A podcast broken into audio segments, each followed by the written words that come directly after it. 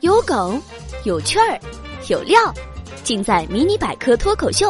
口袋里的小知识，拒绝枯燥。我是主播小柯。在这个地球啊，有这样的一群人，他们的字典里没有东西南北，只有上下左右。在他们的眼中，一条路正着走和反着走是不同的，白天走和晚上走是不同的，夏天走和冬天走也是不同的。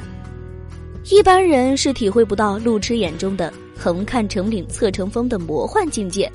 来，广大女性朋友们，击个掌吧！在方向感这个问题上，可以说男性掌握了绝对的优势。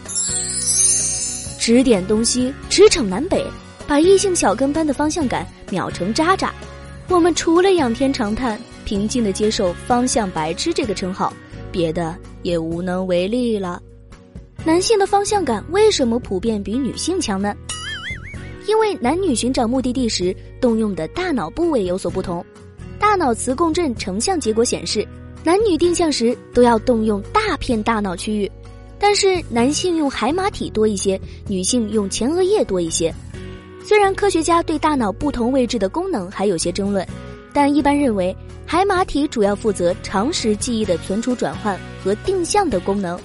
而前额叶主要负责规划、判断、分析复杂的认知行为。哎，好像用前额叶来定位是个曲线迂回的选择呀！直截了当的动用海马体不好吗？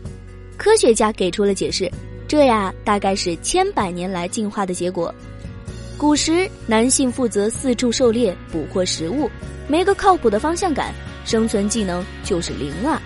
不能等到家人已经饿得奄奄一息了。你才把风干腊肉带回家呀，而女性主要在家附近负责采集种植，守好一亩三分地。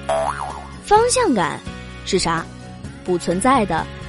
但是有人做过有趣的实验，向女性舌头上滴了睾丸酮后，她们的方向感居然嗖嗖嗖的提升了。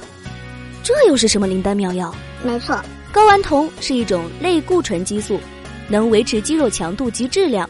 维持骨密度和强度等，睾丸酮也会参与大脑右半球的发育，而右半球掌管着人类的空间逻辑能力。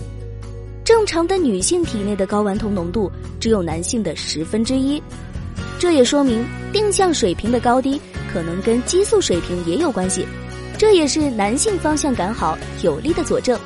这大概也就解释了为啥大街上快递小哥那么多。而快递小妹妹没几个的原因吧？哼，谁有那么多时间精力和导航较劲儿啊？